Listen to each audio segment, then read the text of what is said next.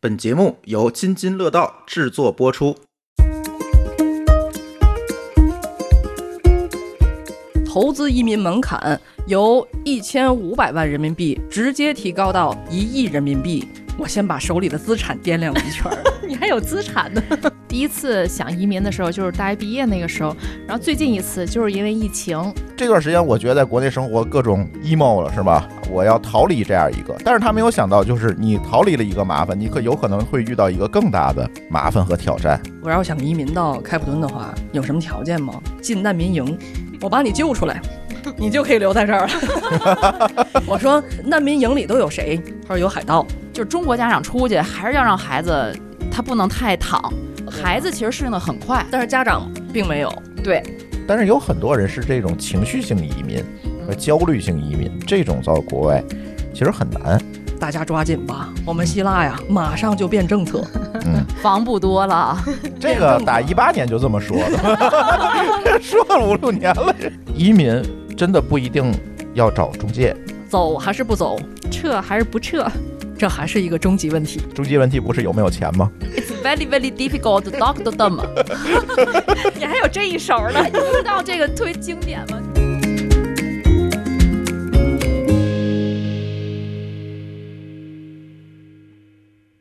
听说了吗？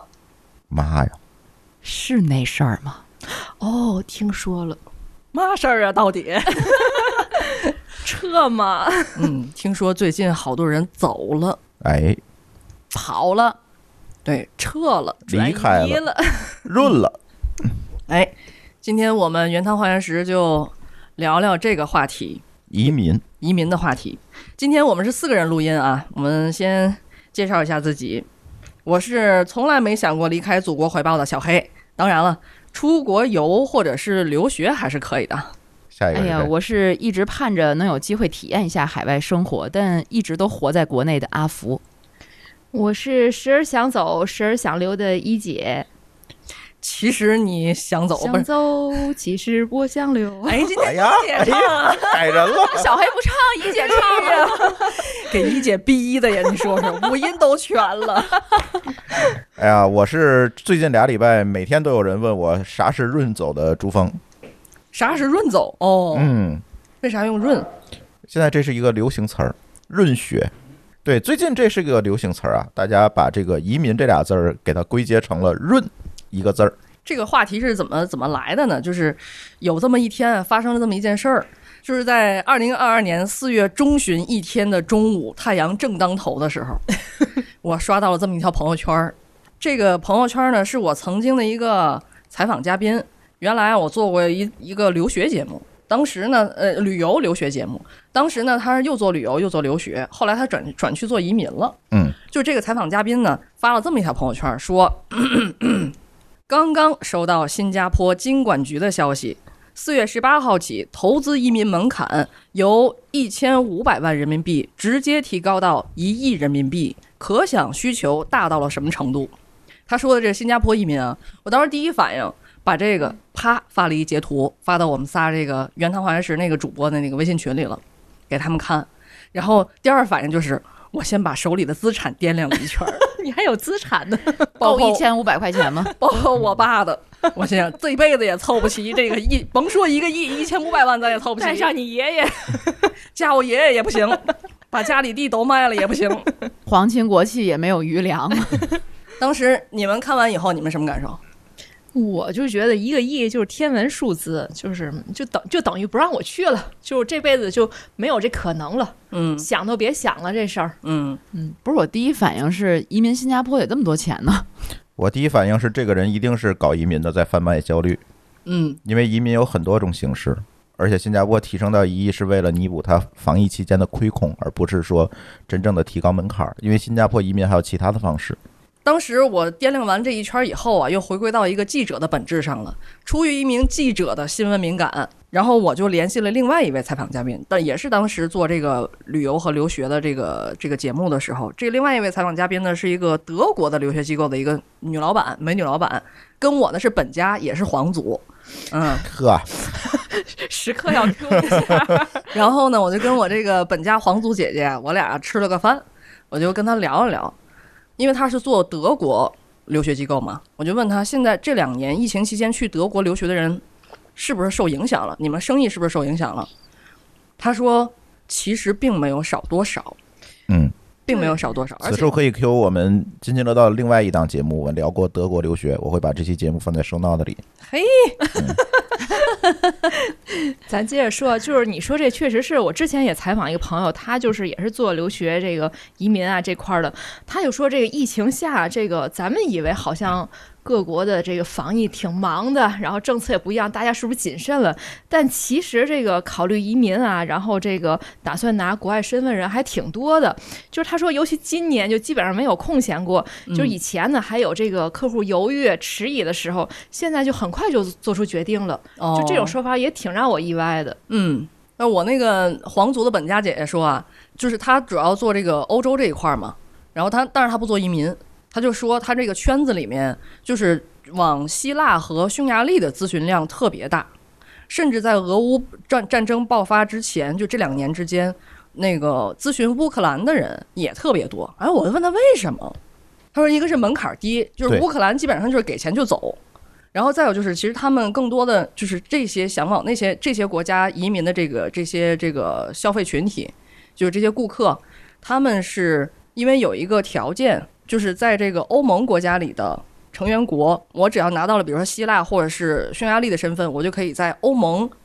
这个这些国家之内就可以自由出入了。呃，是可以自由出入，但是像希腊那个移民签证，就是买房那个移民签证，其实你是不能在欧盟的范围内的其他国家找工作的，这还是有一定区别的。这个卡，对，嗯，嗯，嗯，当时就你们一说最近。好多人，包括可能看到一些消息，觉得现在移民难了，而且很多人可能在考虑移民。我就带着这个问题去专门，嗯、寻访了我好多个朋友，嗯，就是而且他们现在在寻访了散落海外的很多对散落朋友海外的嗯很多朋友，我第一句话就问，哎，我说最近听说移民特别火，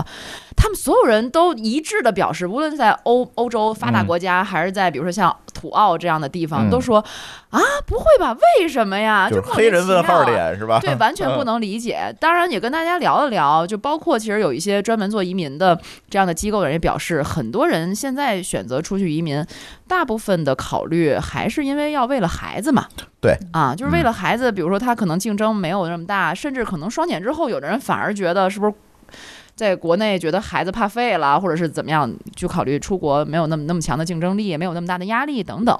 嗯，甚至有一些人就为了子女教育做一些长期的规划，还出现了不少呃已经被全家人申请了绿卡之后自己放弃的这样的情况。对，哎，我觉得咱们得插播一下朱总的背景，因为朱总除了这个 IT 技术大咖之外，对移民也特别了解。 刚把我想起来，我们提前沟通的时候，给朱总给我的感受就是他什么都干，对，就是个个个体户的那个套路。 以前卖过盗版碟、盗版磁带，嗯这个咱节目里之前说过。嗯我没想到他还干过移民，嗯，嗯。对他以前做一个签证公司，我记得对，其实我们之前我们听友其实应该都知道，就是我之前做过一个专门做签证的一个公司，当然这个签证主要是以旅游签证为主，但后后面其实也接触了一些移民方面的需求，所以各个国家这个移民政策啊各方面我还稍微有一点了解，所以也嗯算这个专业人士了哈。半个吧，半个吧。所以我们要是想移民的话，也可以找你办，对吗？啊，对对，我给你打折啊，嗯，走个内部价，哎，可以，九嗯九折，然后括弧其实完全不用打找骨中折介，打骨折。嗯哎对，其实我有一个问题挺好奇啊的，如果你比如说你曾经接触过移民的这些业务，呃，你会通过什么来判断他适不适合移民呢？那像我们这样的人，我们仨，比如说给我们来号号脉、把把脉来讲，我们适合移民，适合有移民钱去就哪儿可以吗？你想走就走。你有一个千五百万没有？对，现在其实就是这个问题，就是现在对很多所谓的我们打引号移民中介而言，他们判断的唯一标准就是你有没有钱， 你看，他得赚钱嘛，嗯对中介，因为他要赚一大笔中介费拿走。是百分之多少那样算吗？嗯，不一样分国家吧，咱这里就不细说了。不一样国家，它那个因为操作方法不一样，成本也不一样，所以它首先它要赚走一笔你的中介费，其次是他在看你现在拿出来的钱是够去哪个国家的。嗯，比如像去新加坡，现在比如说这个调整到一一个亿是真的啊，这我不知道是真假。那他要 首先看你够不够一个亿，对吧？那么呢，还有一些国家它不需要花钱的，或者可以花很少的钱的，比如希腊买房这个就是一个选择。嗯，那还有一些国家就是可以花钱买护照的，比如十万美金就直接把护照发给你了，还有这种的，有很多种。就是你给他付十万美金，然后过一个礼拜，那个他那个国家的护照就给你顺丰快递到家了，还有这种国家的。小黑在暗暗算家里的啊资产， 我心去想还哪在天津待着挺好 的。而而且说到这个这个移民，那那也就你还没给我们号脉呢，主要我们没钱。不是，他是得看面相是吗？一下看咱们仨，哎，你去哪对，个国。你们主要是把家庭的那个资产啊什么的先打打印一下啊，我我我们看一下 啊。所以，所以其实其他那些什么，你看你学历啊，你的这个现在你的职业什么的，都不是根本因素。的呃，是中介不会考虑这些东西。嗯为什么后来我们中介这个移民中介这块的事儿，我就不愿意干了？是因为我发现这个领域确实大家都是奔着让你走，奔着钱去的，但实际上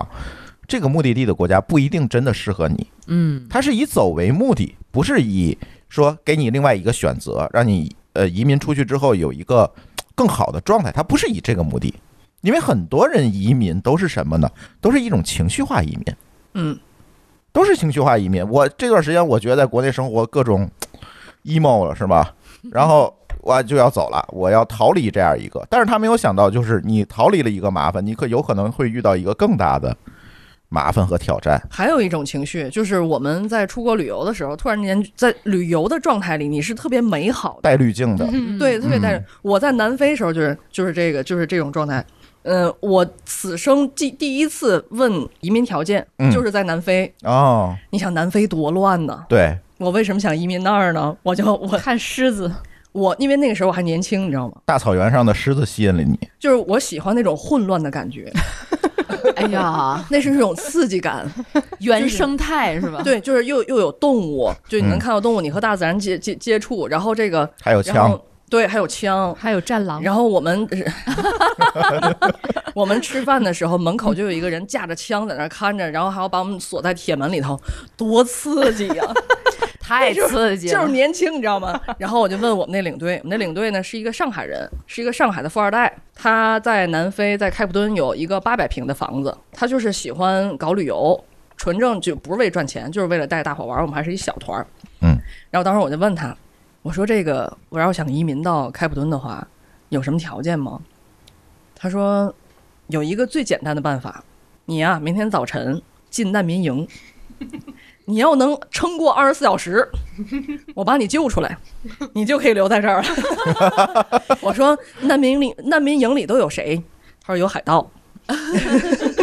刺激 索索马里海。盗，太刺激了，哎，但我跟你好像完全相反，你是在当地其实就已经动心了，对吧？嗯，我是二零一五年初的时候第一次去日本， 啊，我我就吸引我的地方，回来以后我马上咨询移民日本的朋友了， 很多人都这样哦，因为第一次去，嗯你知道你会觉得干净，嗯第二个就是很有秩序，嗯，就是因为我是很向往有秩序，就是而且你感觉上就是因为带滤镜嘛，你觉得没有什么所谓的特权或嗯就是很有秩序。井井有条的一个社会环境，我当时就很心动。但是随着我后来又去了几回，就觉得啊，有点压抑，嗯，就是不是你能轻易适应得了的。啊，对嗯就是每天过的都是东京奥运会开幕式一样的日子。 妖魔鬼怪都出来了， 其实对于我来说，移民还是大学毕业那个时候，就是当时就觉得毕业后去哪儿工作还没有一个特别明确的方向。然后正好我家有个朋友是在新西兰生活了很久，这个我管叫姑姑，她当时正好回国，我就跟她聊，她说你来国外呀，多好啊，国外读书那个是什么全世界排名多少名的，而且在这边生活，大自然风光多么好，然后毕业以后如何好，就给我描绘特别美好。而且我当时了解那些政策也不需要什么钱，因为你是考出去考雅思考出去的，就是相对来说大学生来说门槛是比较低的。那个是我第一次动心要移民的这个事儿，但是我后来也确实没坚持，因为他也没有在忽悠我。 然后哦，哦是这意思，主要是不要什么钱，是销售没干好， 没在推介。不是中介。哎，朱老板干了这么多移民业务，你有曾经想过要移民吗？呃，还是那句话，就是嗯，只要有什么大的社会动荡，就一定每个人都要问我你啥是移民，就是大家好像默认就是我跟舒淇就是一定要移民走，就是那个状态。但是实际上，我们俩对移民这件事情真的就还好，应该还是没有进入这个决策范围内，因为我觉得，尤其我去的国家比较多啊，遇到移出去的人也比较多，我们觉得这个移民这件事儿真的就是一个选择，它不是一个解决方案，好像还真没有太想过这件事儿。反正我觉得我刚才说这个第一次想移民的时候，就是大学毕业那个时候，然后最近一次就是因为疫情，就是在就你又你又产生了想移民又的，对对对，又找会朱老板，对我给你搬出这去，个时候就需嗯要很高门槛儿了，啊那，就不说搞不搞，就想说办这法个可以。嗯 这个动摇这种心思，我就是说时而想走，时而想留，就一一会儿我收回款二维码给你 啊。朱老板 说看半出 来天奔着钱去了吧？对，就是个生意人。 就是就是最近一次还是这个疫情，就是因为疫情让国家国家之间的很多对比啊，很多生活状态就好像放在了同一个维度，就折叠起来了。嗯然后你会发现，哎，好像在哪儿会更好一些，或者在哪儿是另外一种生活方式，或有没有想过那样呀？就就又让我这个春心荡漾了，又嗯，然后呢？那你怎么没做决策呢？没钱嘛。完了，主要默默的我有收回了办收款二维码。你可以这么自，你可以这么劝慰自己，你看到的兴许也是假象，国外的情况兴许也是假象，信息不对称嘛。但是那这么劝自己啊，比如说，我上次给你们看我同学，对吧？在美国，他现在已经完全放开了，在游乐园玩的非常 happy，我就会心痒痒，就是这种感觉。你就是想去游乐园是吧？ 回头我跟天津欢乐谷说一声，我想去迪士尼，迪士尼不在我不在我的那个范畴内。对，其实我觉得移民这件事情，就像刚才说的，真的就是一个选择而已。其实，比如说刚才一姐说的这种情况，比如说在某个历史阶段，我看到了海外是什么情况，国内是什么情况，一对比，哎，好像带着滤镜之后，我再去看这件事情，国外是好一点儿，比我们就好好一点儿，或者是国与国之间一对比，哦，啊，也有的东西确实更适合我。但是你不要忘了，有很多信息你得来的过程本身就是一个带滤镜的。别管是你出门去玩，去日本在街上走，还是说你通过各种新闻报道看到国外的状况，很多时候是被加工过的，或者是带着你很主观的你想见到的这些东西你去看的。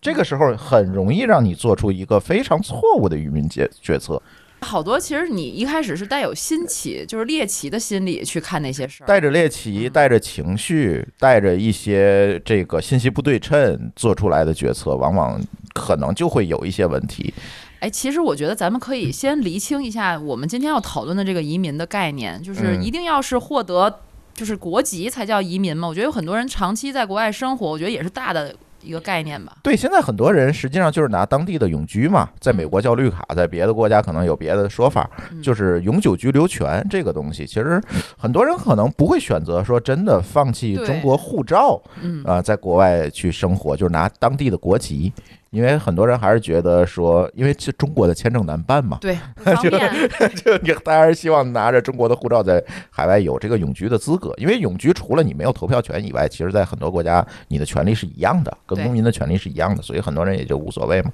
他也不想当总统去，对吧？嗯，对，也没什么可投票的。而而且咱们这代人好像对于移民最早的概念就是那个北京人在纽约对，啊，但我就比较模糊了那个概念啊，是我是好像没怎么懂事儿的时候还，小就是那太阳 time and time again，对， 哎呀呀，你们俩真行，我也唱上了。就就那特别有那劲儿，你知道吗？一下子就起来了。对，嗯那是在那个北京房价还没涨的时候，然后那批人就被坑了嘛，就当年这 钱是对吧？ 对买的房，对，把房子卖了去美国，然后后来发现房价比你在打工的时候涨得厉害的多，哦，好多人是那批被坑的。哦，对哦，有这么个历史背景。对对对，对，完全不就需要奋斗，躺着房价就蹭蹭蹭蹭对涨，嗯资产就升值了。对我们有一个朋友，九十年代在北京卖了房之后去了美国，奋斗了二十年，然后两千年之后又回来，两千一零年吧，二零一零年又回来了，终于那个在国外奋斗了二十年，又花钱把自己的房买回来了。 嗯 对对，这个好多年前是这个，我们那次去美国的时候，那个导游他就是他当初是北京，好像是那个机场的一个会计，嗯就是看了这个北京人在纽约之后热血沸腾，举家就去了美国，嗯当然他在美国肯定各种工都打过，然后后来嗯变成了一个华人导游，还是因为他语言其实一直也没有特别过关，但是他就说，他说我要在北京待着，我那房子现在多少钱了嘞？但是没办法，现在已经在生活习惯了，而且孩子已经在这儿出生，然后上学定居了，所以他也回不来了，嗯，就是完全就改变了生活状态。那那一代出去的应该是六零后吧，六零后居多六吧，零七零，嗯，嗯七五前，七五前，嗯，对，是那一波人，那一波人出去，我觉得有情可原哈，就是真的，你在那个年代你到了国外，九十年代你到了国外，跟国内的生活状态是完全不一样的。对，那时候呃家乐福还没有进中国喽，嗯啊，看到这个琳琅满目的这个超市里的东西啊，看到这个西非常先进的支付手段，中国还没有信用卡了那阵儿，嗯啊，国外已经可以刷卡了。呃，看到这个社会的发展，这个这这些东西其实跟国内完全不一样。你想那阵儿你连车还没法买呢，在国内个人他还没法买车呢，对，在国外已经家家有车了，给你带来冲击其实是非常非常大的。嗯但是到了零零后这一代再出国，这时候我们就聊到这个所谓移民一点零和移民二点零的问题嗯。你再出国，你会发现国外的状态可能跟国内在生活品质的层面儿其实没有特别大的差别，尤其在一二线城市。甚至他可能有的都跟国内根本就比不了，对对国外的比生活，对呀、比如说这个信用卡这个事情，那阵儿我们家亲戚从国外回来还说了，你看我们多方便，拿着一个卡片儿就能各处消费，然后现在回来就傻逼了，我们都对扫码儿了。对，哎上回就听那个有一个朋友，他的女儿的嗯男友就从国外，因为是二点零嘛，移民啊二点零，在国外二点零回国以后，觉得哇太方便了，嗯扫码可以骑共享单车，嗯扫码可以买东西，嗯，然后随随便就可以买个笔记本电脑，用着很方便。刚才说那个我那个皇族的本家姐姐，她在德国工作过一年，就是在零几年的时候吧，然后后来毅然决然的回国了。她这个毅然决然和那个当年的那些毅然决然那些先生不一样，她说在德国生活太不方便了。比如她给我举那么两个例子，一个是她网购了一双靴子，这个靴子八个星期之后才到家，到这个时候她已季经节都变了是吗他？已经忘了他已经买过这个靴子了，这是一个事儿。然后再有一个就是，他说都说国外医疗好是吧？那好，我给你举一个例子，有一天我发烧了，然后我从第一天发烧开始预约这个大夫，到第四天的时候，他终于可以见我了，那个时候我已经好了。 他说，他说在中国这些都是不可能发生的事情啊。所以你要看怎么去考虑这件事情。就刚才小黑说的这些，比如说我要预约医生，他的医疗资源没有这么多，对吧？比如说我的快递送的没有这么快，那其实在中国为什么不一样？是因为中国有这个所谓的低人权优势。是因为有还有很多的这个人口红利，这些人可能在大山里一个如果在家种地的话，一年可能也就收入几百块钱，他到城里用一个相对低的工资送快递，也比在家家里在老家生活的好。在这种情况下，就会有大量的廉价的劳动力补充补充进来，包括其实医疗资源也是这样。虽然医生不算是廉价劳动力，但是其实对吧？阿福应该知道，医生这个行业是非常非常辛苦、非常非常累的。所以他们是放弃，包括像程序员也是。为什么中国的程序员九九六？其实是他放弃了很多个人的生活、个人的时间，嗯，来付出到这个社会的发展和这个生产活动当中了。所以才会带来这样一个结果。所以有的时候移民出去的人说他融入不进去，觉得在国内的这个跟在国内的生活不适应，是为什么？实际他没有理解到当地的社会运行的逻辑。他如果理解这个逻辑，他一切就可以解释了。人家凭什么半夜不睡觉给你送快递？人家也是人，你也是人，为什么人家就会可以不睡觉给你送快递，你就要等着必须二十四小时收到它？本身这是有问题的。那你要付出多少钱？你如果有一个大的付出，这学生靴子一百块钱，快递费三百块钱，那我相信肯定有人给你送。还是用钱说话，对，你加钱一切可得。像亚马逊也是在国外也有这个高级服务，嗯，对吧？那也是次日达，甚至当天达，那你多花钱嘛。嗯，在中国是没有的，中国就最后卷到了，大家就拼嘛，对就用劳动力去拼嘛。我今天早上出门还碰见一个快递小哥，正好他已经送完。我说你这么早送完？他说我六点半就开始上班了。我说是吗？我说那晚上呢？他说晚上没点儿，就是就是就是跟咱们同样生活对啊在一个城市里，凭什么他就人家这样凭什么这么辛苦，抛家舍业，你在家就等着收快递，这是不对的。我的快递到了，刚来的短信。就是我觉得还是这个发达国家跟发展中国家可能还是对有这人方的面关注的程度是不一样的。嗯对，然后我之前也查查了一个资料，是叫《二零二二年世界移民报告》，嗯，我看看跟大家想的一样不一样啊？就是说，比如说这个移民，其实在这个这几年，由于这个新冠病毒对全球流动性造成的干扰，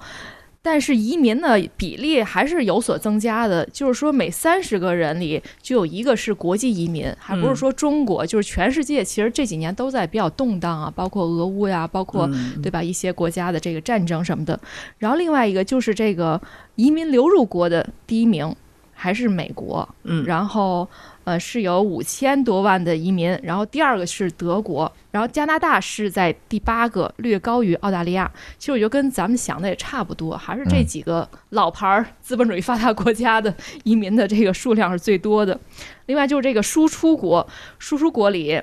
中国是第四，就是约有一千万人。在每每年是往呃，二零二二年是有一千万人是在移民的，然后印度是排名第一是一千八百万人，其次是墨西哥和俄罗斯。哎，这这是为什么？就这个，就这个这个移民输出国的这个，是为什么是这几个国家？嗯，首先啊，我们要看这个数据它是如何来统计的。它所谓的移民，就是我们刚才提到这个问题。如果你只是拿了一个永居权，这个数据能不能被统计到，它首先是一个问题。就是因为这个数据，各个国家其实不会真正的去公开的，你也没法去对照。比如美国说，我今年吸收了多少个这个发了多少绿卡，对吧？它可能会分出来中国有多少，印度有多少，但是各个国家的数据你是很难加总的。这个来源你是很难去统计到，所以我对这个数据稍微是有一些怀疑的。尤其中国这个数字，我觉得远远不止一千万人。啊，嗨，而且我觉得，就算这个数字是差不多的话，其实跟国家人口是相关的。印度就是世界第一大人口国，中国也人口那么多，它本身的基数就是它大，基数大，对，基数所以它大流入嗯流出也就、呃，其实不是，是为什么印度是这个移民的第一输出国？这里还蛮有趣儿的，就是因为印度从教育上来讲，其实是英语教育，所以它本身这个人员向外流动最大的这个门槛儿，语言这个门槛儿，其实相对来讲不高。尤其是高高种姓的那些人啊，低种姓我们另说，他人流动的这个门槛儿没有这么高。再者一个是，作为印度人，他放到别的国家，比如说他到了美国去找一份工作，跟在印度老家工作，他的差距是非常大，就有点类似咱那个我刚才说的这个移民一点零时代，咱在九十年代移民，这个差距是非常大，他一定要不惜一切代价和手段留在美国，因为他回来没有选择。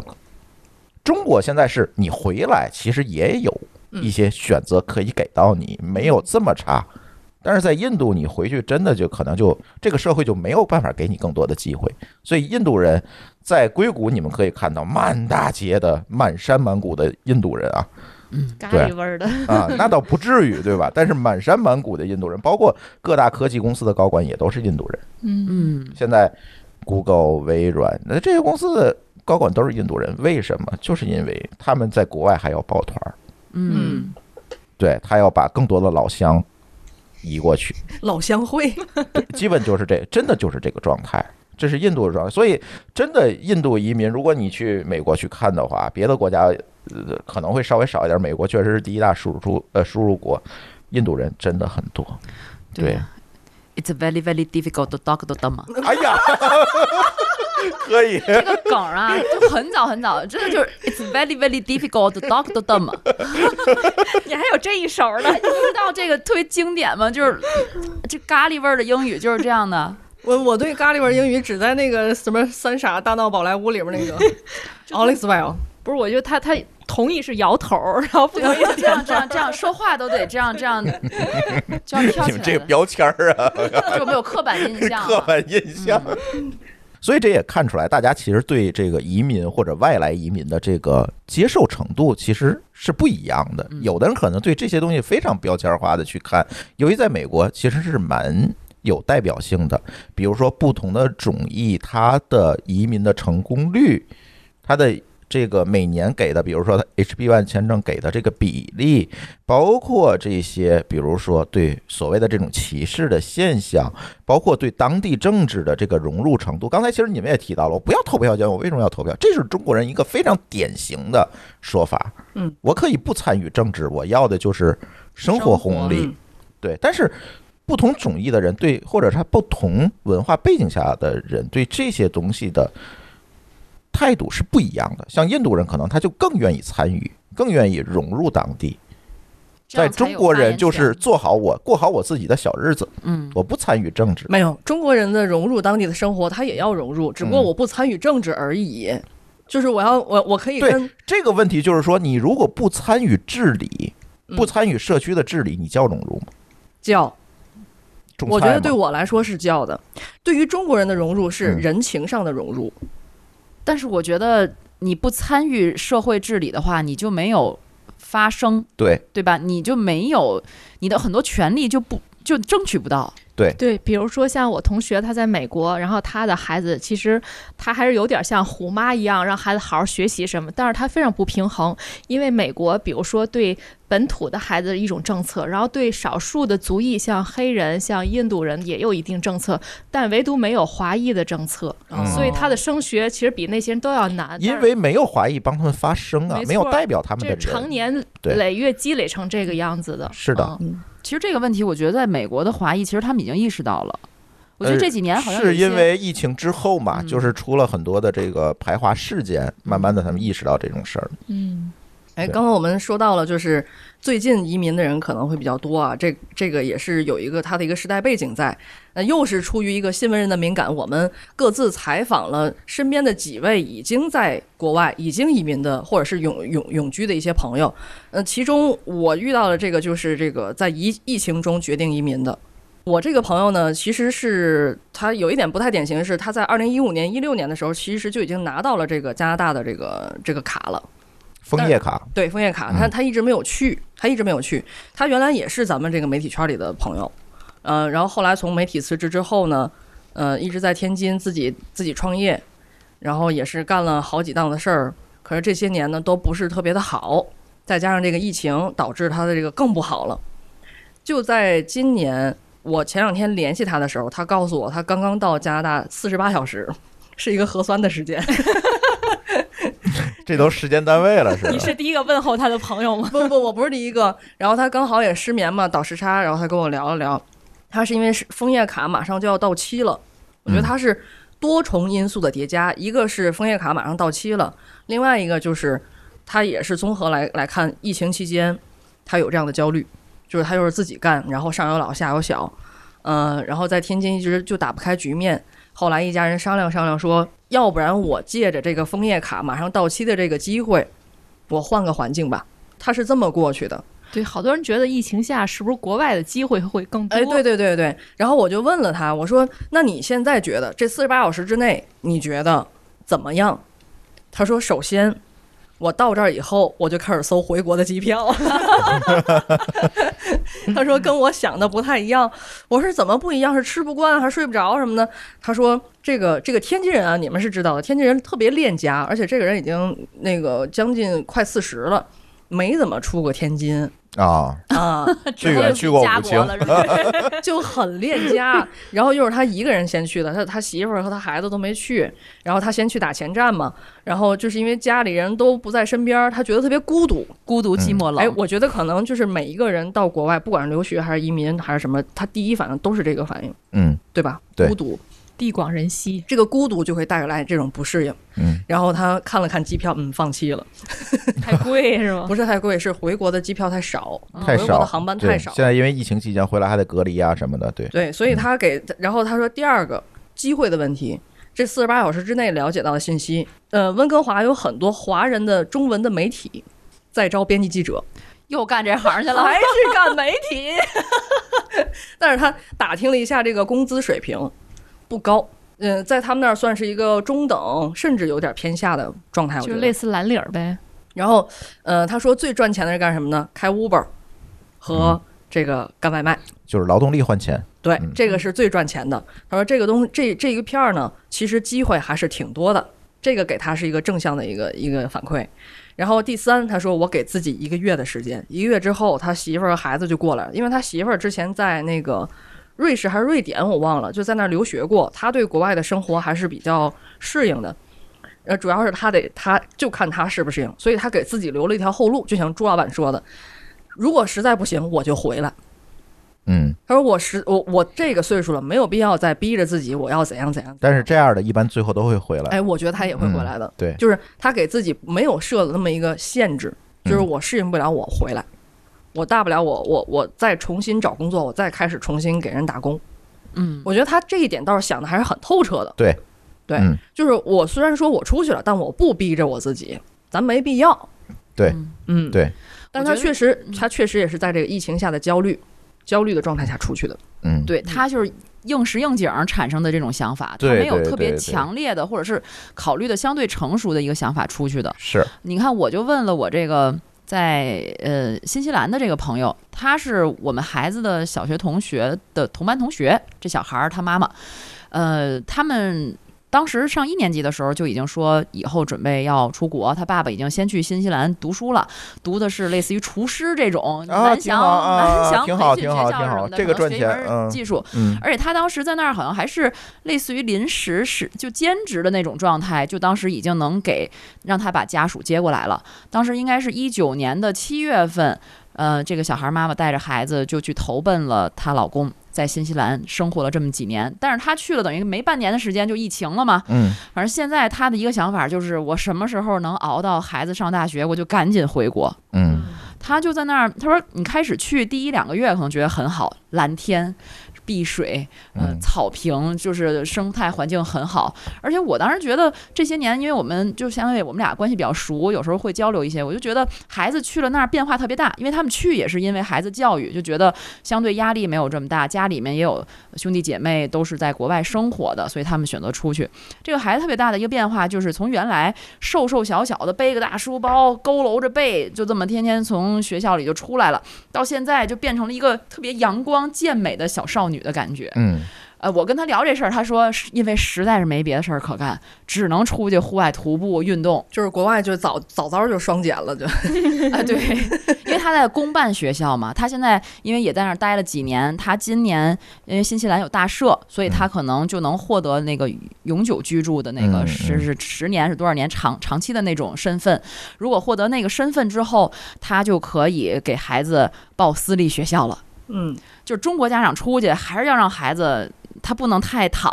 嗯嗯他虽然没卷吧，但是他也要让孩子要去私立，他觉得有一个更好的环境。因为是，公办实在是太太放松了，早上九点上学，下午三点放学，然后就出去玩，儿，也没有作业。那看来是他们孩子比较适合适应当地的生活，就比较融入了。对吗啊孩子，其实适应的很快，但是家长并没有。对。而且他说他在的，因为是一个新西兰的一个小小镇似的一个小的地方，都是老人，嗯，而且大家就特别的热情，完全不认识你，在大街上跟你打招呼。他说他会开始会很恐惧，后来就习惯了，这不是新西兰的天津吗？都是老 人，还都倍儿热 情，比咱这儿还夸张。然后操着一股天津味儿的英语吃了吗？哈喽啊！ 对，你看我那个朋友，他是也是将近四十岁的时候才移民的，但是他属于我觉得也比较典型那种就是政治性焦虑，他是一个挺愤青的一个人，而且也是属于曾经的学霸。其实他在国内的时候已经有相当不错这种国企很稳定，而且薪水也比较高的工作，但他一直有一颗向往自由的心， 然后后来考的这个雅思，然后跟老公和孩子一块儿移民。但是其实他呢，就是想的我觉得还比较周全，她在移民之前呢，辞职的时候呢，她和她老公分别报了两个学校，一个人学厨艺，一个人学剪头发。她就做好这个准备，出国当劳力这种准备了。嗯你想，那个时候已经三十多岁，其实她说跟她一块儿学都十几岁小孩儿，嗯那种技校嘛，就是学一门手艺，就很大家很奇怪你们为什么来学，他们已经做这准备了。然后到了国外之后呢，其实就是当然也经历过，因为她其实之前从来没有去过欧美国家，也第一次去这样国家，她去了澳大利亚，但是她专门挑就是中国人少的地方，她就想融入当地生活，就想跟国外的老外一块儿生活，而且也为了孩子未来教育。当然也确实经历了像孤单啊、这个想念家、啊、这些过程。不过还是因为他有一颗这样的心，还是能够求人得人。比如他现在就觉得，真的是绿水蓝天，然后这个非常的自在，嗯人们都非常友善，没有那种戾气。然后比如说这个，他就说在马路上、在超市里看到的残疾人会非常多，比中国要多得多。因为在当地的虽然是一个小地方，但是那种残疾人的这种呃便利的设施会非常齐全，然后包括他开车的时候会非常快，因为在当地他不会有人说突然加塞儿、突然减速、增速、追尾，大家都是规则的按照自己的秩序去开车，所以就能很自由、很畅快的去开，就是他那种社会的宽容度会非常高，而且没有那种内卷，然后压力、孩子这种压力，所以他是还是比较适应的，至少到现在，他我记得唯一一个印象深就是每当。天津下雪的时候，他就会在朋友圈发说，一看到这个大家晒天津的雪景，就会特别想家。这是他的这方面的比较哎负面一点，别的我觉得还是挺适应当地生活的。那你这还真挺适应的。好在天津下雪下的少，而且它这个就我说的，新西兰跟应该跟澳洲，我觉得它是属于一个类型的，对移对民一个类型的。但是我这个朋友就说，因为疫情之后，新西兰的他们尤其最近就是犯罪率特别特别高。就像他以前就从来没有想象，觉得那是一个很平静、很宁静的这么一个国度嘛，你都是拍那个。嗯，《指环王》的那个地方，你想象的应该是那样的，但是他说他刚开始来的时候也是这样的，对啊，《指环王》那个电影里治安可不是这么好。 但是疫情之后吧，他就说就在他们家附近的就是街区里就已经发生了偷车的这种情况，而且出去的时候其实就会有一些不安全感。为什么呢？就是因为现在疫情，很多人就失业了嘛，嗯，失业了之后犯罪率就明显的在上升。对，而且他说现在特别明显的在一些大城市，比如说有原来都是老头儿老太太住的那个 house 那个房子里面，忽然就来了一大家子人。嗯我说那都是哪儿来的？说都是子女回来啃老了，因为子嗯女都失业了，不想再租房子了，没有钱租房子，哦都回来啃老。而且基本上老外好像都不没有什么存款吧，比如说一一般的人也没对，有什么通存常咱款们。存款没有这么多。对，嗯，嗯，所以他现在就是感觉疫情发生之后，在新西兰过得也挺不爽的。嗯，就是疫情这种叫什么黑天鹅事件，可能对哪个国家。所有的人都会一种冲击，不光是移民，当地人嗯可能也会有这种冲击。肯定会有，而且像国外社会更加依赖于自治嘛。那嗯在自治的这个情况之下，一旦出现任何的社会的动荡和风险，那个体受到的冲击肯定是会会会是比要在比国内要大一些的嗯，这是一定的。就刚才你说你那位朋友，我觉得他是一个非常典型的，说想好了我自己想要什么嗯，的人，嗯然后他出去一定会求人得人，绝对没有问题。嗯，他虽然有这个短期的不适应啊，等文化的融入啊等等这些问题，但他不会说有嘖这种焦虑啊、后悔我凭什么要出去？我为什么当初我怎么想的，对吧？嗯他肯定不会有这种想法。但是有很多人是这种情绪性移民、嗯和呃焦虑性移民，这种到国外其实很难。我觉得是是挺难的。现在我有很多朋友都是在国外嘛，就分为几类嘛。一类呢就是说，OK，我想好了，我别管自己的个人条件怎么样，我想好了我要移民，别管用任何的办法移出去。其实我们知道，就是移民美国，其实有很多桌面下我们节目里不能提的一些方法，那通过这些方法移出去没有问题，很简单，很简单。能够移出去，但是你移出去之后那种生活状态是不是你当时想好的，是你想要的？那这就明显的分成了两个阵营。就是有得有失， 对，就像那时候咱们去泰国时候那大叔说的，嗯你，说一下，呃，是那个你说的是办杂志那个对对那个大对叔，对对，当时是我和一姐，我们两个去泰国采访，然后在曼谷一个中文杂志，呃，在那儿采访。然后那个中文杂志那个负责人就是应该是他应该是六零后吧，嗯九十年代移民的那批，他竟然移民到曼谷去了。嗯然后他他那个我当时就是一个劲儿在追问他，我是想采他的故事，让他讲一讲当时的那些。然后我觉得我都快把他眼泪问出来了，哦，就各种拒绝。嗯拒绝说。呃，然后他当时是说了一句，就是咱们后来耳熟能详的一句话，就是我，呃，来到曼谷以后，我得到了天空，但我失去了大地。对我记得有这么一句话。对，然后还有就是。他好像稍稍透露了一些，就是当时他到曼谷一开始好像还干还要过饭，是不是？嗯，就我是记得可以说，就为了生存无所不干。嗯，嗯，嗯，是甚至还有卖淫，对我记得嗯对，就是就是他们那一批人，啊，那是曼谷主要的产业嘛，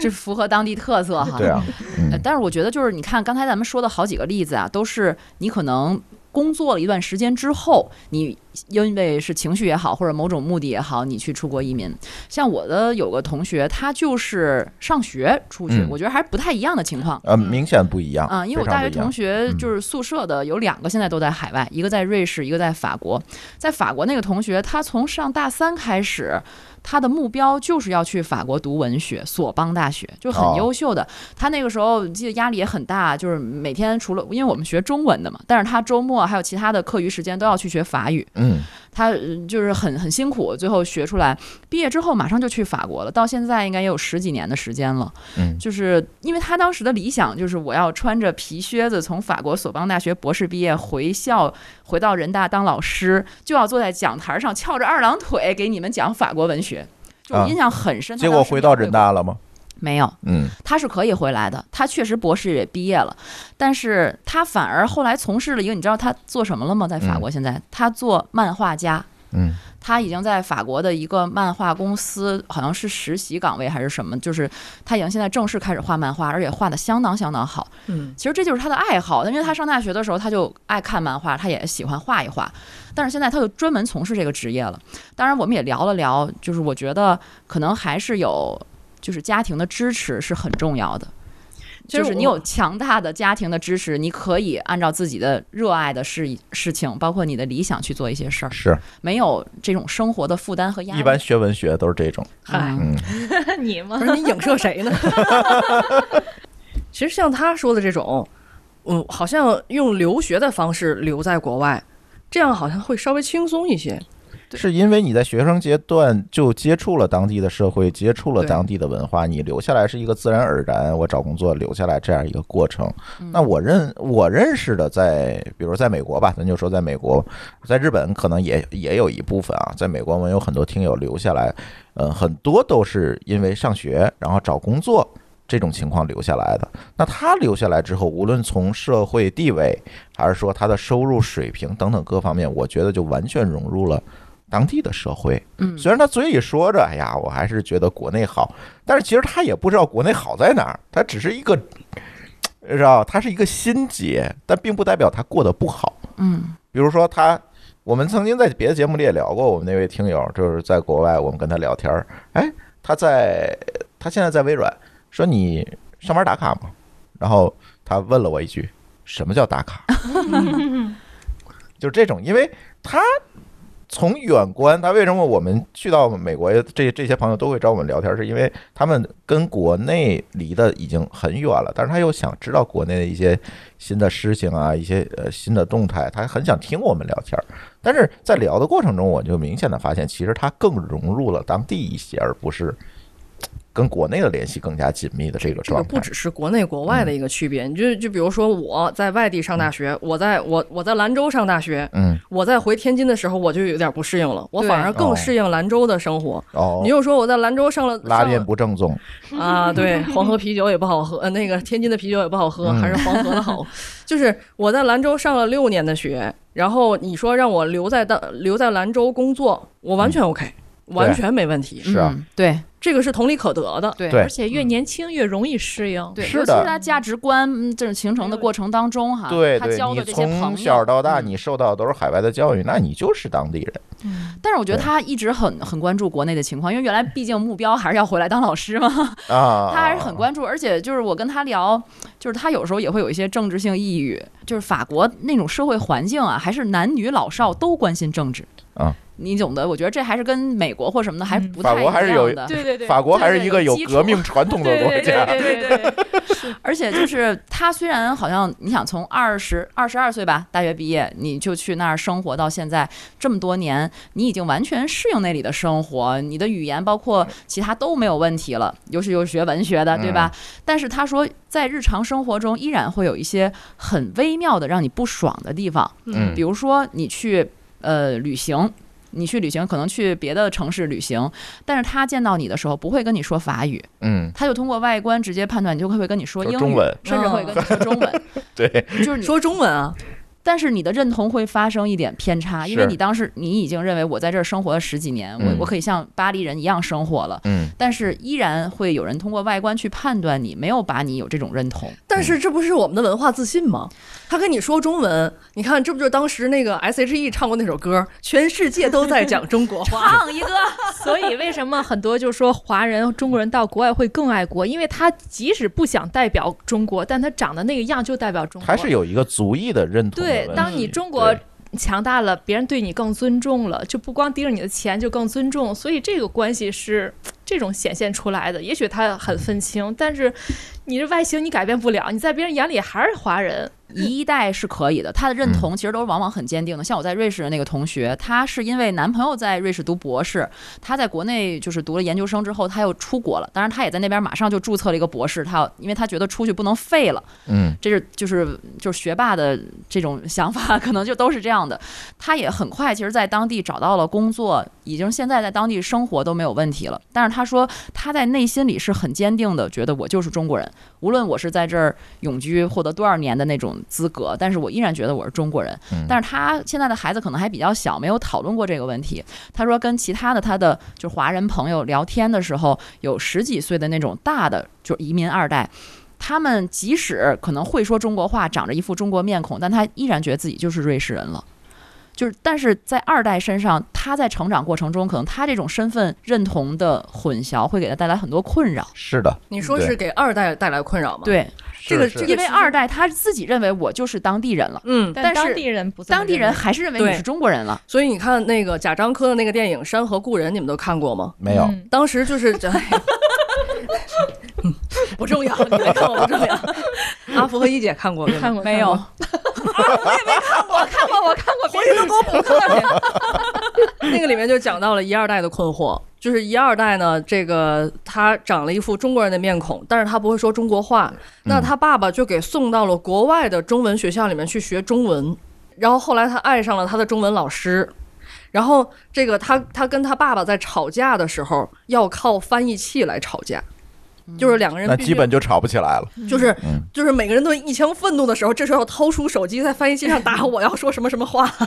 哎，我觉得好多这种高学历出国就在国外生活的人，其实都要求自己的孩子必须会中文。嗯我发现是这样，对，啊是这样。就至少跟父母能沟通。嗯，平时可能在国内不觉得你少说一句多说一句，但是真到国外，他就是不理解你在说什么，你也不理解他说什么，其实还是挺着急的这事儿。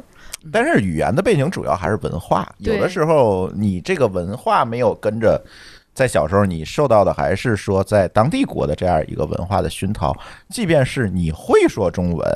你的那个文化背景它的语境也是不一样的。这里其实就是这个，我我总觉得就是二代。让二代学中文这件事情就是一个非常掩耳盗铃的事儿。就跟让我们学英语是一样的。对，其实你是融入不了的，没有语境是对，吗没有语境。嗯，哎，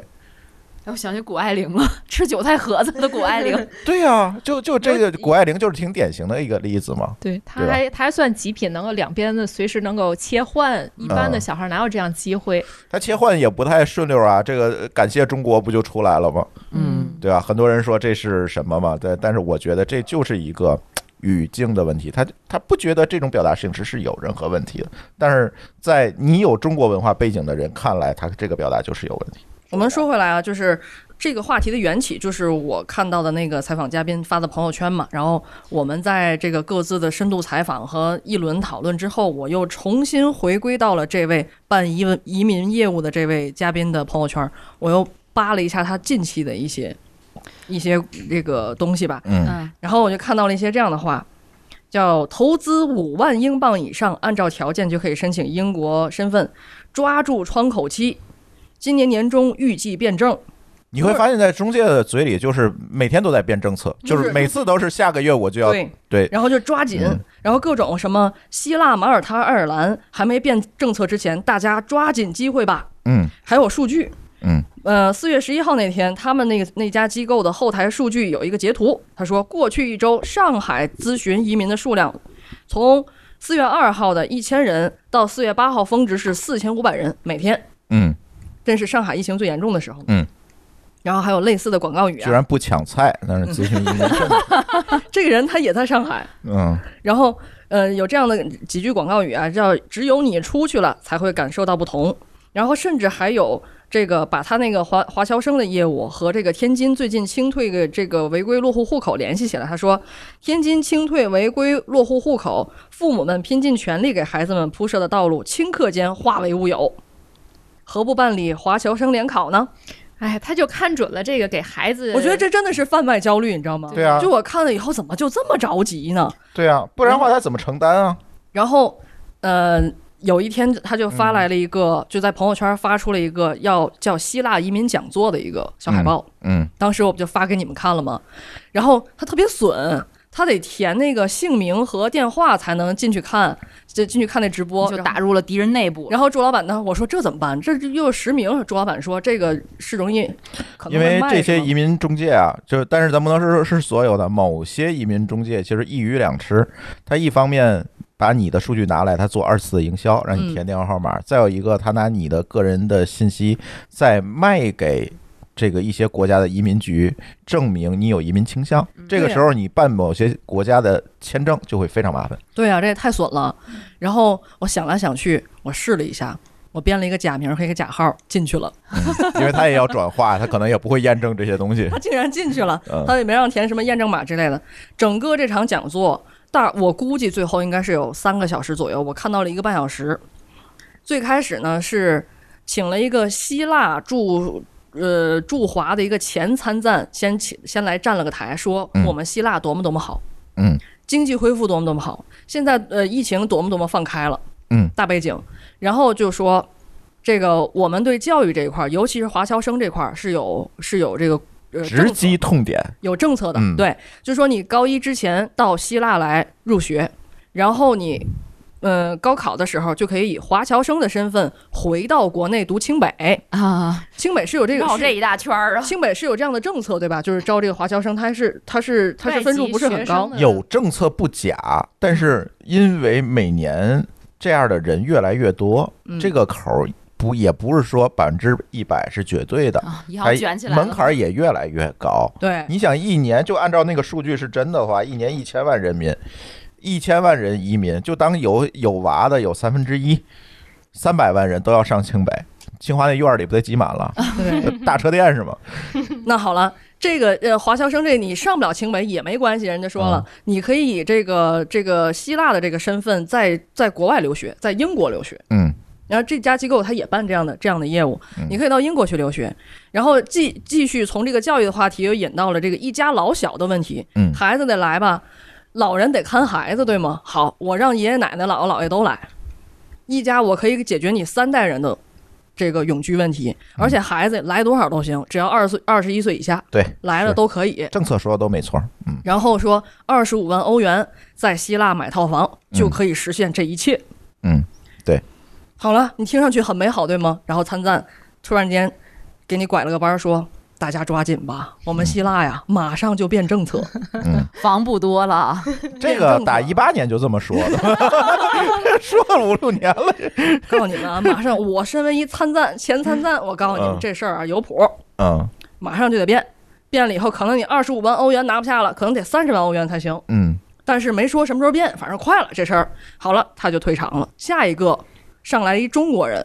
是一上来就号称十年内我卖了半个雅典的房子，嚯，嗯然后哗来个来个地图 PPT 给大家投屏，告诉你们买哪儿哪儿房子。后来我越听越不对，我说这不是一卖房节目吗？啊，对啊，这这个买雅房，典的房子，我的天哎哪，买房是不是也是中国人特中国人的一个痛点？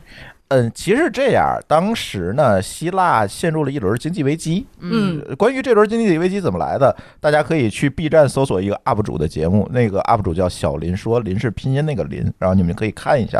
然后他讲的非常清楚，这个希腊这一轮经济危机陷入之后呢，希腊就要救他本国的经济，怎么救呢？他自己造血不行了，那我就要输血。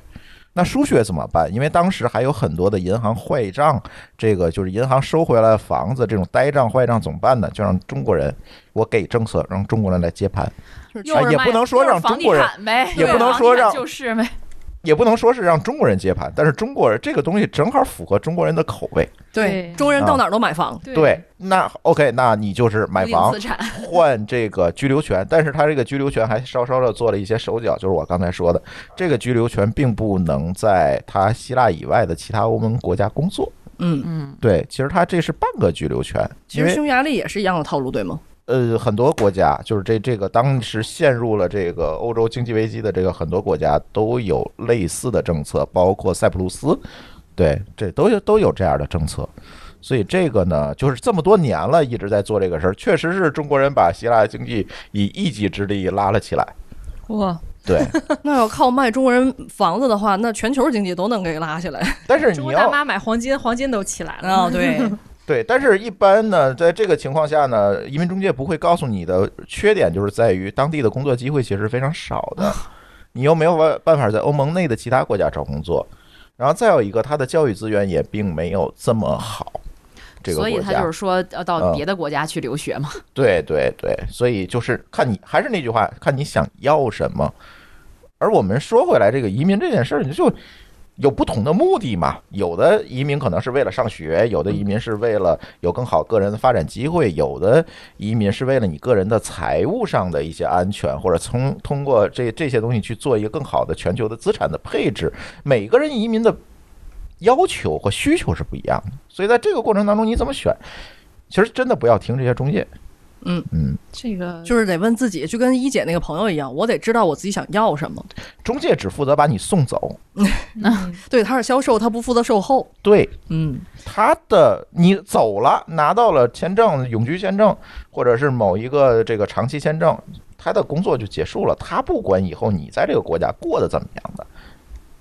朱总离开了中介行业，又开始扒中介的内幕。呃，我估计这期节目肯定会让中介举报。你说到这个希腊卖房子，还真是中国人出去就肯定都得买房子，觉得这种。呃，就这种东西是根深蒂固的吧，无论是为了孩子出去啊，还是自己想享受这种生活环境啊，或者想换一个环境体验一下呀，他们都要买房子。我觉得这个房子对于中国人来讲，它是一种仪式感。就是首先，它是一个安全感嗯，有了房子我就安全了。其次，我有了房子，我就觉得我是这儿的人了，有一半儿我至少是这儿的人了，嗯嗯嗯嗯，对吧？对我那个朋友，就澳大利亚那朋友，也是买完房子，很高兴的跟大家炫耀了一下。然后，其实你想，他这么愤青哈、他还是骨子里认同中国文化。然后还有一个，还有一个朋友是他那个也也去的是加拿大，然后在那儿做厨师，然后他呃待了几年之后买房子，还找就中国的家里人借了一些钱买。他就说，他说其实我刚去的时候房子没有这么贵的，早知当时买了，这打工这几年的钱都用在房价上涨上了。嗯说为什么房价上涨？说华人在炒，就还是哦华人在炒这房，华人让房价上涨，然后最后还是华人买单。你看我发小在在这个墨尔本，然后他当时就是留学，呃，留在那儿了，然后打毕业以后就开始卖房子。一直卖到了现在，好像还是还是他们那块儿的一个小主管。嗯我就看他朋友圈啊，他们不是拍卖吗？嗯，卖了一套房子，他就要和这个买家拍张照片儿。纪念一下这一刻，我就看啊，中国人居多啊，嗯主要还赚中国 人钱。不是，他对主要他搞不定外国人，就是还是文化问题。就是有很多朋友出国之后，他要干的事情，就比如说他原先在国内是一个销售，你到国外这个事儿你是完全没法再干的，是因为文化你卖是不上，你跟对方都聊不到一块儿对去。对对，嗯，你知道吗？这里就会有很大的问题，所以中国人出去当中介，一定还是中介中国人。当然，中国人本来也、你他推荐给中国人中这个这个业务也好干，除了语言上的问题，就是中国人真的爱买，嗯就，爱买房 子。你看我跟一姐，我俩去那个泰国和柬埔寨采访的时候，在曼谷，当时我们俩就讨论，就问当地的房价什么样。我一我心想，这没有空间了，没有上涨空间了。但到了柬埔寨的金边的时候，哎，我说咱要不然在这儿 投资一套，看着不错啊，抽个小底儿。对，好像一到当地问一下房价，就好像必须的对是一个标志，对是一个吧？标志性经问济题的标志。 对我同学不在巴黎都买了房子，巴黎的房子是很贵的，他买的还是期房。他就说，因为周围的都是他，因为他在那儿上学嘛，这么多朋友啊什么的，好多年了。他说他从来不敢跟朋友说那个房子是他买的，嗯因为会显得格格很不入。对，很就跟别人不一样，就因为外国人不买房子，都只租房房子，就嗯包括我在瑞士的同学，他也买了房。他说其实租房子完全可以，大家都租房子，但是中国人他就觉得买房子才住着是自己的踏实，对，最后还是要买房子，嗯，嗯嗯，还贷了款啊什么的。但其实真移民不一定要买房子，对吧？就是它不是移民的一个必选条件。，对，它不是一个必备条件，但是像希腊这种以买房为目标的，这先决条件是买房的，咱另说啊。嗯，但是在多数的国家，你买房这一定不是一个先决条件。但是由于中国出去的这些人，通常还是有一点经济能力，而且海外的房确实也便宜，嗯，有很多便宜的选项，所以导致说吧，对，呃，就价格不一定稳定，哦华人不炒上不一定炒吧不一定华人稳炒定你，看二十五万欧元，那嗯折合成人民币才一百七十多万人民币。对啊，啊，那一百多万人民币，其实在，在在天津，咱咱有这个实力，那在国外更有这实力了。但是你没听后后一个半小时，他后一个半小时一定说这是二十五万欧元起，哦嗯嗯嗯，二十五万欧元基本就是，比如他说这个房在爱琴海边上，啊，嗯然后呢你会看这个房就是爱琴边儿海边上一破四合院儿嗯，啊，就是类似于那种小平房，那是二十五万欧元的东西。但是我我瞎说的，我是举个比打个比方啊，不是那个破平房它就卖这么多钱，爱琴海旁边有一个四合院儿，但是你想，对，你想买一个真正能住的，就是还是有一些资产性的这这个房子，那肯定不止二十五万。嗯，二十五万只是你拿到这个身份的一个门槛儿，就是你买够二十五万，满满二十五万送护照，它其实是这个一个满减优惠啊，对，但是不代表说。呃，这个房只有二十五万的，通常还是比较贵的，因为当时希腊留下了很多这种银行的不良资产，它亟待消化。烂尾了呗。，对对对对，你也可以这么理解，哎都就是是法银拍行房收回来。哎，对，类类似，这真的就是类似于这种，很多房其实是从银行手里买的，嗯，对，就是有这种情况，所以这还得理性看待吧，而且一我定是理性看嗯待。就我在瑞士同学，他说，其实他们这些因为都是那些学历很高的嗯朋友嘛，中国人的朋友，他说大部分真正想干大事儿的人还是要回国。比如说，他回国带着他的技术，要比如说填补一个什么空白，或者嗯真的要主持一项什么这个科研，就毅真然的是决要然。啊，真的是这样。就是我对觉得，他说，其实像我们这些愿意留下来的，有的时候就是图个安逸。对，是这样。嗯，他说对你要真要想干大事，还是要回国，嗯，因为即使你学学历很高，你你可能你技术水平也很高，但是你作为华人在当地，在比如国外的当地，你要想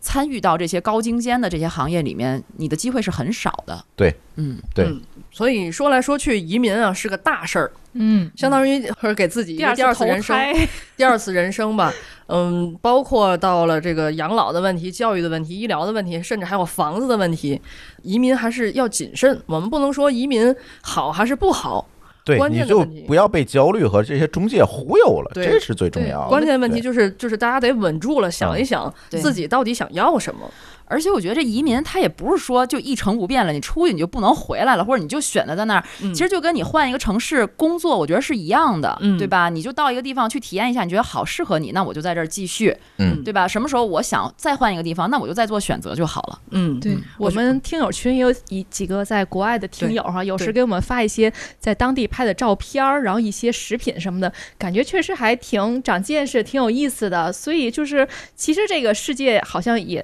越来越小了，大家距离也没有那么远，好多事情可以提前去多打听、多了解。哎，对，就是嗯就具体说怎么怎么去打听呢？怎么去了解呢？嗯，我呢，我我觉得可以给大家一些建议啊，因为呃，等疫情过去了，或者是咱们这个出境游可以放开了的时候，大家可以签一个比较长一点的旅游签，嗯然后呢，选择你想去到的那个城、那个国家、那个城市，带着这个旅游签到那里，不要以旅游旅游的心态，呃，在那里待着。过日子去。你过日子的心态，比如说逛一逛当地的菜市场，然后这个去当地人呃民这居个那呃种对对生活的地方，你多社区去是多吧去，就是提前以旅游的心态去融入一下试试，嗯，对，嗯相当于我们去那儿实习一下。嗯如果不行的话，那要么回来，要么你可以再换一个地方，再用旅游签的方式。当你觉得用这样的方式，哎，你觉得你适应这个地方，你你适合这个地方，我们再做移民的决定，这个不失为一个好的办法吧？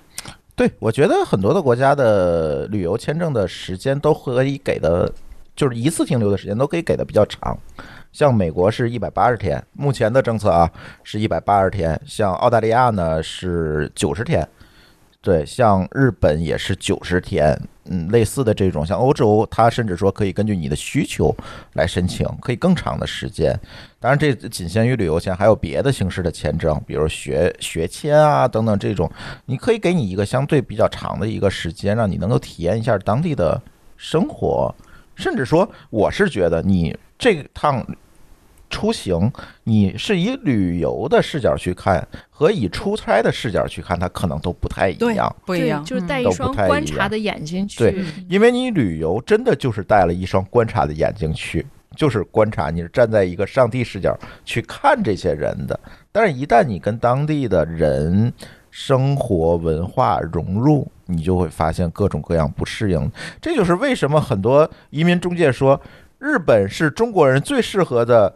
目的这地个移民目的地是因为一衣带一衣带水，嗯对吧？文化背景呃，文化被，相但近实际上你会发现，从唐朝时这两个地儿就分叉了，对，就完全不一样了。嗯，所以很多去过国家稍微多一点的人会说，中国的文化跟美国的文化其实更相近，而跟日本的差距是非常大的。嗯，虽然说它的文字里有一半是汉 字，但是它不是一回事儿。中国人到了日本，很多人是非常非常不适应，嗯甚至这种不适应的程度会超过美国。对，因为现在中国人的生活方式已经很西化了，对面包、，牛奶其啊实什这么些多年过来，改革开放这么多年过来，他的这个生活不是他其实还不是生活西化，日本的生活更西化，这更多的是他的文化和认知是西化的。嗯，对，它其实是中国的这个文化其实是解放后打散，然后被重建起来的，日本是一直传承下来的，它所以还是不太一样的。对。嗯，但是你说这个所谓的融入，它是一个真正的命题吗？像我我去新西兰的这个嗯朋友，他就说我为什么要融入？他说我不融入，我也可以在这里生活，对，你可以不融入，没有问题。隐居，因为那个地方真的是地广人稀，是 我出就是门以后一个人看不见。对，新西兰也确实是没法融入，除了羊就是牛，你跟谁融入去？嗯，确实是，就是你可以选择不融入，只要嗯你觉得你没有任何不适，对，对吧？比如说你找工作，就还是那句话，你找工作，你原先在中国是一个销售，你出去找工作，你说你不融入，你东西卖谁去？你怎么卖？你跟人都搭不上话，你怎么卖？当然，如果你有足够多钱，你都财务自由了，在那儿弄个房子一住，我就吃老本儿。度假的那那我去火星都行哎，对吧？又说到了有没有钱的问题了。对啊，他不差钱儿，这些问题一切都不是问题。对但是如果你考虑到下一代呢， 嗯他又不一样了。你下一代要不要融入？难道你替他选择不融入吗？嗯，你有这个权利替他做选择吗？他不融入这儿又融入哪儿呢？对 啊，对。然所以后我们聊完了以嗯后，有没有给我们一个清晰的定位？我们适合哪个国家？ 又来了，哎，我我真的觉得就是移民这个事儿有很多可选的。就是首先啊，我要说，嗯，移民真的不一定要找中介，其实绝大多数的移民都可以自己办的。嗯只要你熟悉政策，你都能自己办。中介其实是起到了一个给你提高效率或者让你少走一些弯路的作用，其实都是可以自己办的。所以每一个国家移民局的官网都会有非常详细的指引，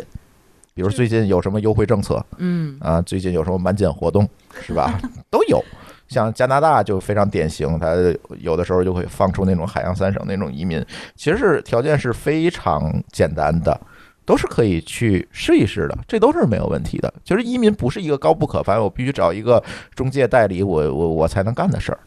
但是呢，前提条件还是说这个国家的政治、文化、经济的这些制度、政策是不是符合你、适合你，而且你移民的目的是什么？你是为了下一代的教育，还是为了你生活的舒适，对吧？还是为了你职业的发展，还是为了你的这个财务规划？像财务，为什么新新加坡的移民突然提升到一个亿，它主要的原因就是因为新加坡是有一个低税率的政策的，所以很多富豪会花钱移民到那儿。其实他花了一个亿也好，一千五百万也好，他从税上能把这个钱省出来的。嗯，他是保护他的资产。对你像海底捞创始人为什么是新加坡籍嗯？他就是在上市之前把自己花钱弄到新加坡，其实是为了降低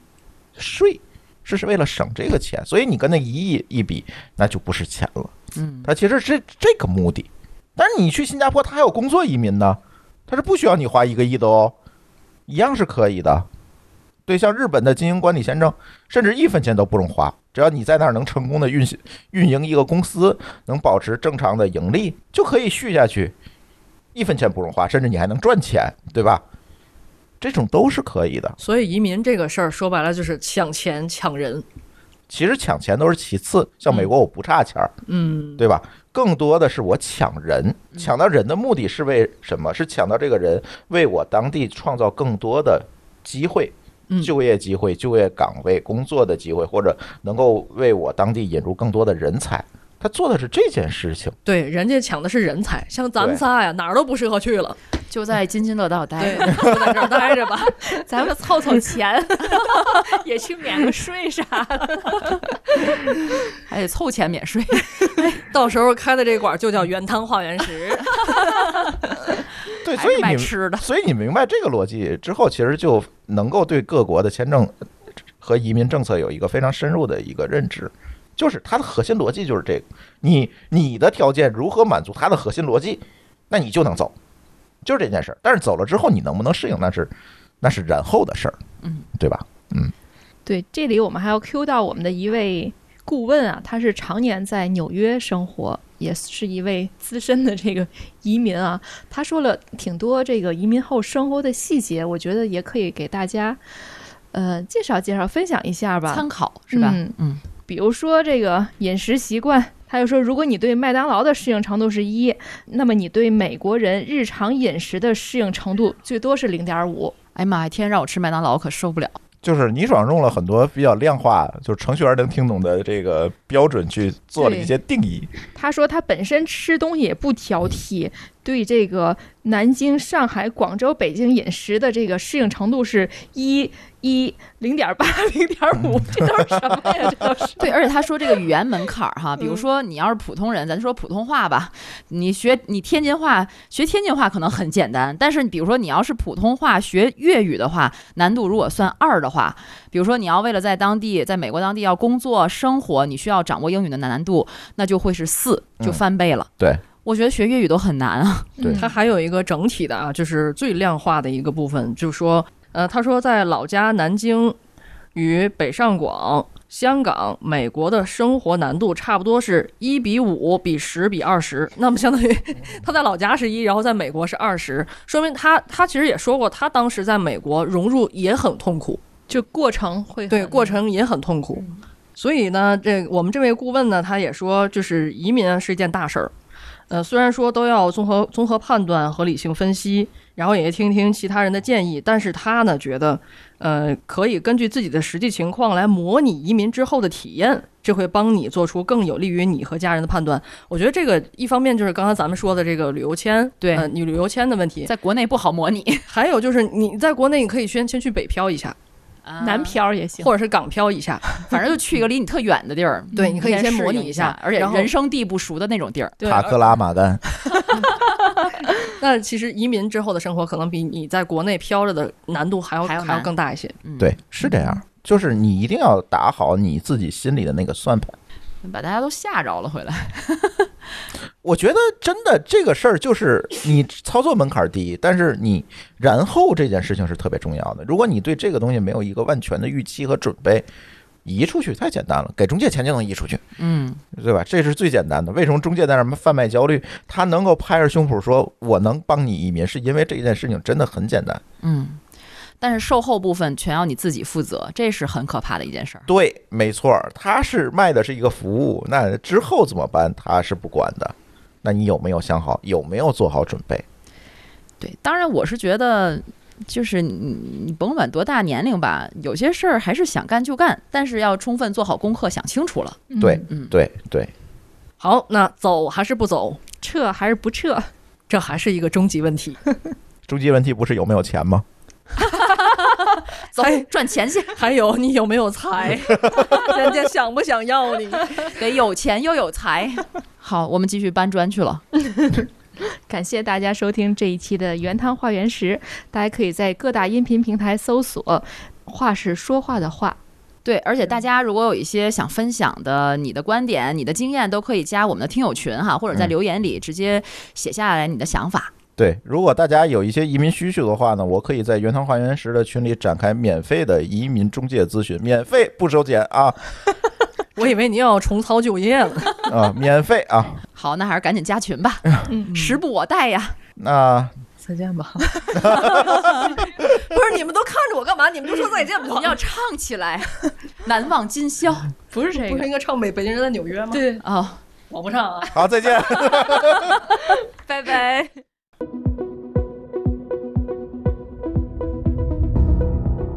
感谢您收听本期节目。本期播客节目由津津乐道制作播出。你也可以在我们的官网 d a o 点 f m 找到我们的更多内容作品。如果您喜欢我们的节目，欢迎在微信、微博、朋友圈等社交媒体转发分享。您的分享对我们而言十分重要。如果您希望与我们互动，可以关注我们的微信公众号“津津乐道播客”，天津的津，欢乐的乐，道路的道。在关注后按提示操作，即可加入我们的听友社群。